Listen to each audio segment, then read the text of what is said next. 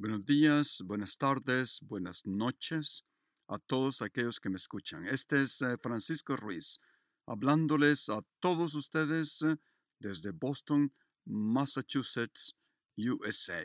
Estamos haciendo una nueva serie, este es el episodio número 4, de una serie que se trata de una búsqueda acerca del concepto del ser humano. En este momento estamos en el tópico de explorar las diferentes maneras que nosotros los seres humanos adquirimos conocimientos. En el episodio anterior hablamos acerca del sentido común y de la intuición como fuente de conocimientos, con sus fortalezas y debilidades.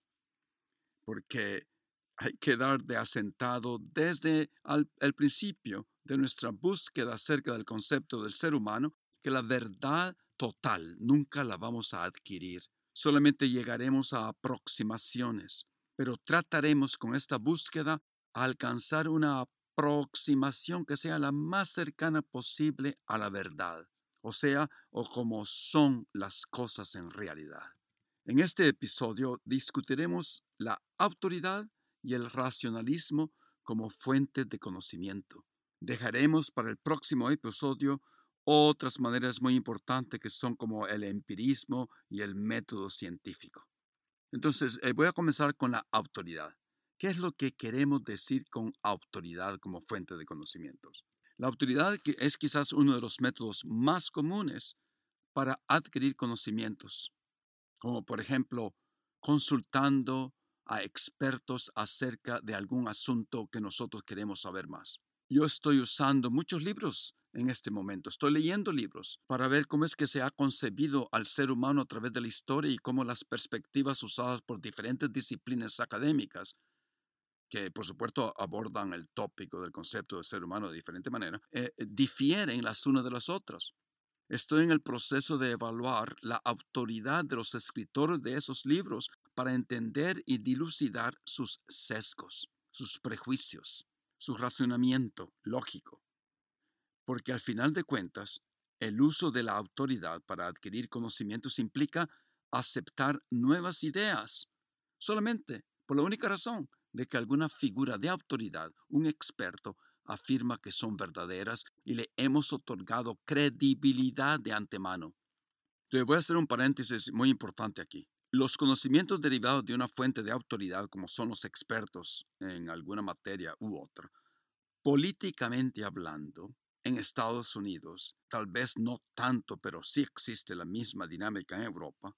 No estoy seguro cómo se maneja este asunto en México o en El Salvador, por ejemplo. Pero esos conocimientos obtenidos de los expertos se han puesto en tela de juicio recientemente. Están siendo cuestionados vigorosamente por algunos sectores políticos que aquí en USA están asociados con los grupos políticos conservadores, como por ejemplo esos que niegan la existencia del calentamiento climático, a pesar que los científicos expertos ya han probado que la presencia y las acciones de la especie del Homo sapiens, nosotros, los animales humanos, hemos contribuido grandemente a ese calentamiento.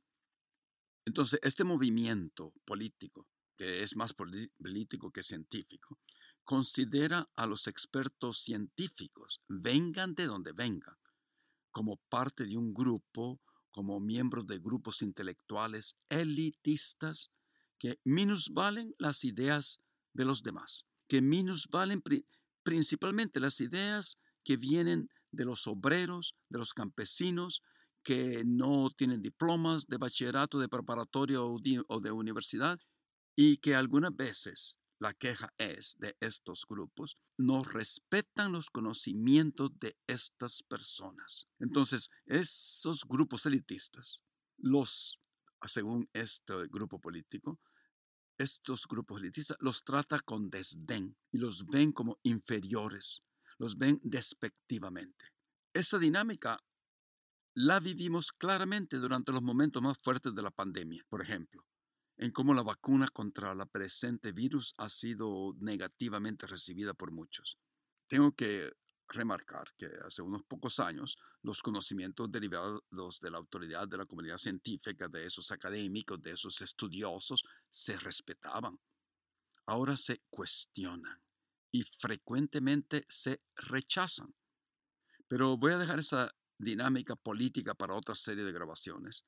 Basta decir que el cuestionamiento y ataques a los expertos, a las autoridades, de donde históricamente hemos recibido conocimientos científicos, se ha incrementado. Las otras autoridades que pueden considerarse como fuente de conocimiento incluyen obviamente a los padres de familia, especialmente cuando uno es niño, ¿no? puesto que de adolescente algunas veces comenzamos a rechazar esos conocimientos, aunque sepamos que los padres han tenido razón, pero algunas veces solo por rebeldía, o otras veces genuinamente porque nuestras experiencias nos muestran algo diferente, o porque y en algunos casos eso pasa, que nuestros padres nos han mentido, tal vez para protegernos, pero nos han mentido en algunos aspectos, en algunos conocimientos. Bueno, eso algunas veces pasa en el asuntos sexuales. Otra fuente de conocimientos por autoridad son los medios de comunicación que en nuestros tiempos llegan a ser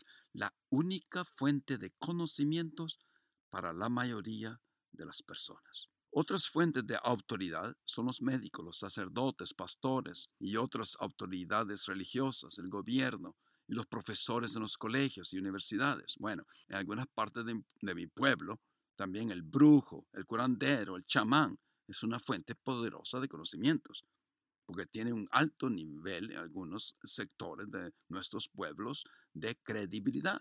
Si bien en un mundo ideal deberíamos poder confiar en estas figuras de autoridad, pero en el presente y en la historia nos muestra y nos ha enseñado lo contrario.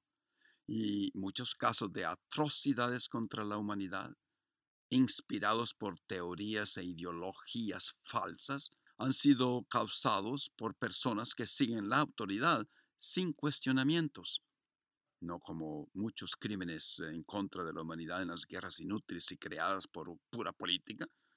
No, por ejemplo, juicios de las brujas aquí en Nueva Inglaterra, históricamente, y en Europa durante la Inquisición, los crímenes de guerra de los nazis y otros muchos, otros muchos, muchos casos en recientes y presentes guerras.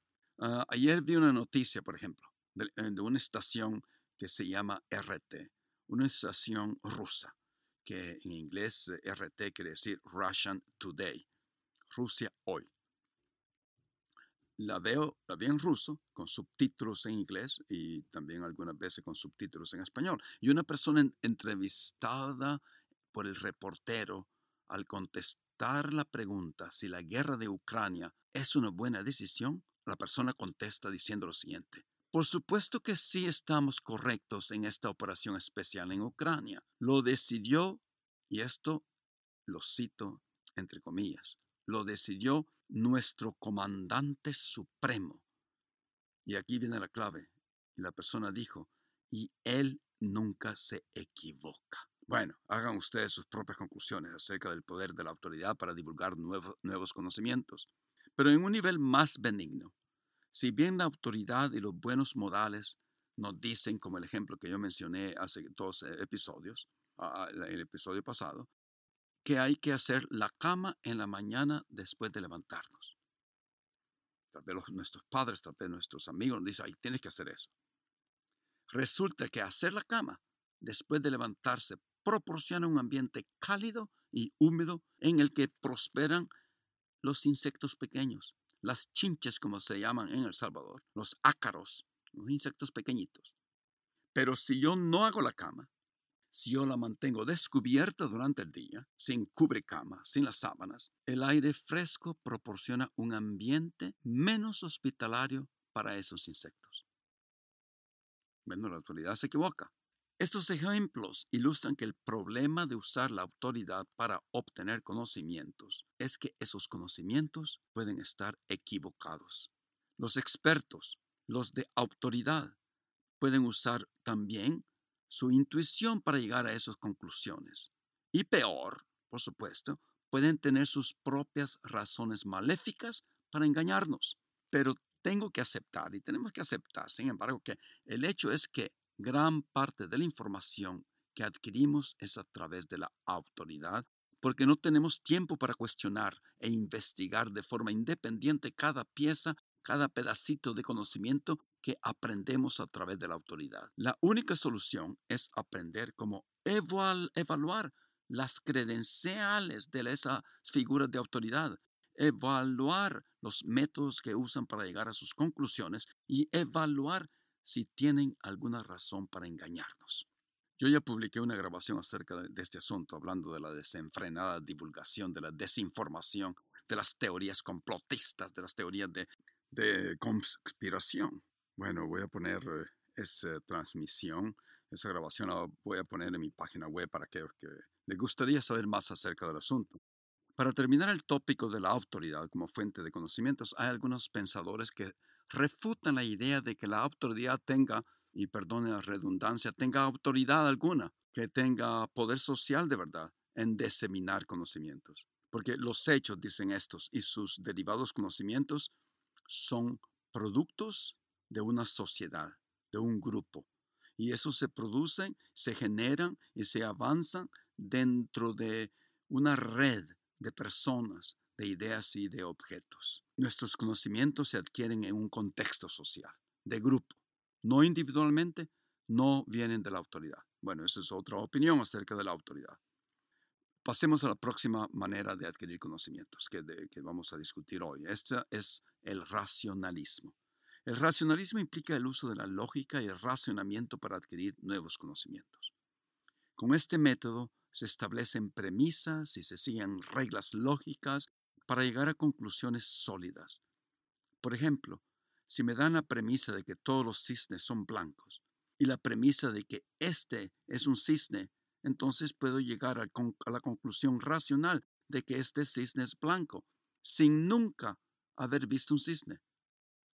nuestros padres y profesores nos decían y urgían constantemente cuando estábamos creciendo o de adolescentes, ustedes no están usando su mente, usen su mente nos estaban diciendo, en otras palabras, que si usábamos nuestro razonamiento, muy probablemente llegaríamos a una conclusión válida e hiciéramos las decisiones correctas. Algunos eh, proponen que nuestra capacidad para razonar es innata. Otros rechazan esa idea. El problema con este método es que si las premisas son incorrectas o hay un error en la lógica, la conclusión no es válida. Ahí está el detalle. Existen tantas falacias o errores de lógica en los medios de propaganda que hasta babosean al más grande logicista del mundo. A propósito, por ejemplo, los medios de comunicación que se enfocan en avanzar una ideología extremista usan deliberadamente falacias para babosear a los oyentes. Usan un pedacito de verdad para concluir grandes verdades y lógicamente derivadas, obviamente. Si ustedes le ponen atención, si, si ustedes adquieren sus conocimientos escupidos de su teléfono o de otras redes de comunicación masiva, tengan mucho cuidado. Existen, según algunos libros de filosofía, de lógica, más de 150 falacias o errores de lógica que son comunes en los medios de comunicación. Les voy a poner algunos ejemplos. Primer ejemplo. Estas son críticas a la personalidad o características de una persona o prejuicios en contra de esa persona sin usar hechos, sin usar razonamiento, sin usar lógica, porque el contrincante ya no puede más, porque ya no le da la cabeza para usar la lógica. Y esto se usa diariamente en los discursos políticos en todo el mundo. Como no pueden ganar el argumento lógicamente, los políticos de baja categoría atacan a su contrincante personalmente para desacreditarlo. En latín se llama ataques ad hominem. Por ejemplo, tú no vas a entender lo que estoy diciendo porque tú vienes de una familia rica y nunca tuviste que luchar fuerte para salir de la pobreza como yo tuve que hacerlo. Ejemplo perfecto. Otro. Este es un asunto de mujeres. Tú como hombre nunca podrás opinar ni entender. Bueno, unos dos ejemplos.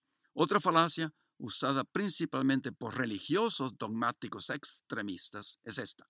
Comienza con un dogma, una doctrina, un verso de la Biblia y después buscan y rebuscan por argumentos, argumentos para defender ese dogma, esa doctrina, ese verso. Por ejemplo, muchos dogmáticos religiosos extremistas están en contra de la evolución biológica del ser humano. Entonces, comienzan con la frase, como nosotros estamos en contra de la evolución, esa es nuestra doctrina o dogma, es el deber de todo creyente digno de su nombre el de atacar los avances y descubrimientos nuevos basados en el ADN que muestran que sí somos producto de la evolución. Otra falacia, la gran falacia de hoy, es la siguiente, las eh, llamamos verdades alternativas. Yo pudiera traducir esto porque en inglés se dice fake news eh, o noticias falsas, pero esta posición de mentirle a la gente, esta falacia, yo la pudiera traducir como contraconocimiento, también obviamente desinformación o contaminación de la información. Una falacia contemporánea, recientemente ubicua, ¿no? que está por todos lados, como acabo ya de eh, aludir. Las verdades alternativas, o como se dice en inglés, fake news, o sea, noticias falsas, niega la resiliencia, niega la solidez de los hechos o la verdad como tal. Así que estas personas se inventan otras verdades que las adoptan como verdaderas, siendo bajo escrutinio ligero muy falsas. Eh, una, hay una escritora que se llama Hannah Arendt. Ella escribió un libro, artículos acerca de los orígenes del totalitarismo. Y ella dijo lo siguiente, el sujeto ideal del gobierno totalitario no es el nazi convencido o el comunista dedicado, sino las personas para quienes ya no existe la distinción entre realidad y ficción, entre lo verdadero y lo falso. Porque estas fake news, esas verdades alternativas usadas por los políticos, de verdad, es una forma de control mental, es porque se inventan hechos alternativos y lo que hacen es, lo usan para desequilibrar, controlar la historia, controlar la narrativa y hacer pensar a las gentes, si no están de acuerdo con ellos, hacerlas pensar que están medio locas. Presentar hechos alternativos es el sello distintivo, y lo vuelvo a repetir, el sello distintivo de las personas que no son confiables. Y por último, le puedo presentar otra falacia. Y muy popular. Esta falacia eh, la llamamos confirmación de nuestros prejuicios o confirmación de nuestros propios sesgos. En otras palabras, los seres humanos tienen la tendencia, nosotros tenemos la tendencia, a creer historias que confirman nuestras ideas preconcebidas. El sesgo de confirmación ocurre cuando una persona da más peso a la evidencia que confirma sus creencias y subestima la evidencia que podría refutarlas. Las personas muestran este sesgo cuando recopilan o recuerdan información de forma selectiva o cuando la interpretan de forma sesgada. Los creyentes de cualquier fe pueden ver los hechos, por ejemplo, cotidianos, como prueba de sus convicciones religiosas.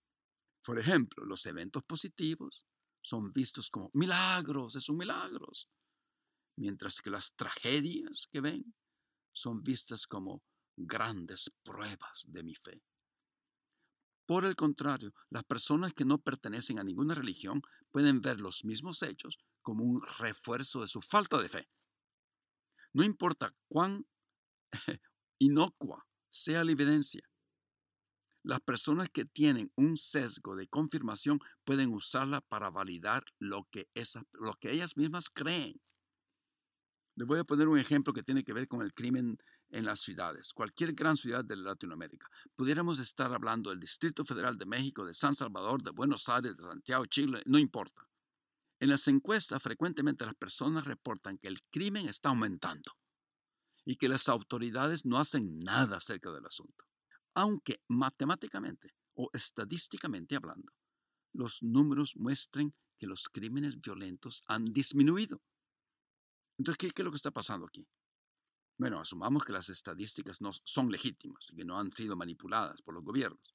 Entonces la tendencia humana a creer historias que confirman nuestras ideas preconcebidas es muy fuerte. Entonces muchas personas sienten instintivamente que, y aquí está la clave, que ser duros con los criminales es una estrategia efectiva contra el crimen. Entonces, ellas se inclinan a asumir que esos barrios, esos lugares donde son menos duros en contra de los criminales, aquellos que no procesan algunos delitos no violentos, por ejemplo, deben sufrir una mayor delincuencia como resultado. Esto no parece ser cierto, pero se puede entender por qué la gente podría creerlo. Entonces, continuando con las debilidades de usar el razonamiento o lógica para adquirir conocimientos, podemos nombrar otra debilidad. Algunas veces las premisas son erróneas. Por ejemplo, la premisa de que todos los cisnes son blancos es incorrecta, porque sí existen cisnes negros en Australia. Además, a menos que se haya entrenado formalmente en las reglas de la lógica, es fácil cometer un error. Muchos charlatanes, muchas teorías de conspiración, mucha desinformación usan un razonamiento que parece muy lógico para babosear a la gente. Pero cuando se examina de cerca, uno se da cuenta que sus premisas son falsas. Esa es una gran debilidad de esta manera de adquirir conocimiento porque uno tiene que estar constantemente alerta, reexaminando el conocimiento contenido de lo dicho. En nuestras vidas, en estos momentos, no veo ninguna otra fuente de conocimiento que sea tan difícil de evaluar como es este conocimiento adquirido a través del razonamiento acerca de la lógica. Es difícil de evaluar su confiabilidad. Sin embargo, si las premisas son correctas y las reglas lógicas se siguen adecuadamente, entonces sí estamos hablando que ese es un medio sólido de adquirir conocimientos. Examinamos en esta grabación, para terminar, dos maneras más de adquirir conocimientos que los seres humanos usamos, la autoridad y el razonamiento. Ya hablamos del sentido común y de la intuición, cada uno con sus fortalezas y debilidades. Continuaremos en los próximos episodios hablando de, otras maneras de adquirir conocimientos. En el próximo episodio hablaremos del empirismo y del método científico, que es bastante debatido en estos momentos. Gracias por estar conmigo. Nos vemos pronto.